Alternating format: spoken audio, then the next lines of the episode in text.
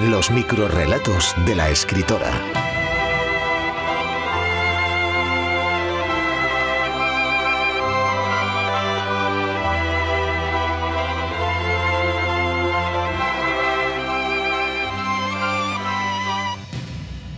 De espaldas.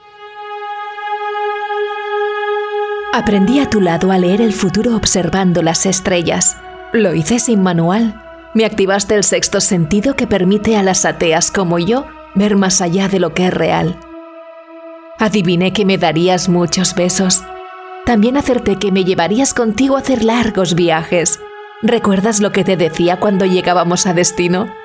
Era el único momento en que me pertenecías de verdad, a miles de kilómetros de distancia de tus ataduras y con la complicidad de la no signal de nuestros móviles.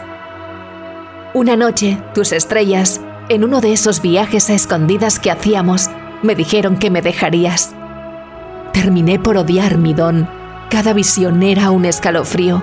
Cada visión me estaba restando vida. Pero era inevitable. Era imposible no leer lo que me decía el universo de pecas de tu espalda cuando te girabas. Lo que nunca pensé es que me engulliría un agujero de gusano peludo de tu omoplato derecho.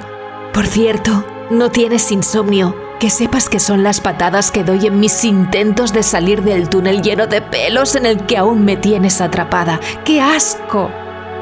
Los microrrelatos de la escritora. Suscríbete al podcast.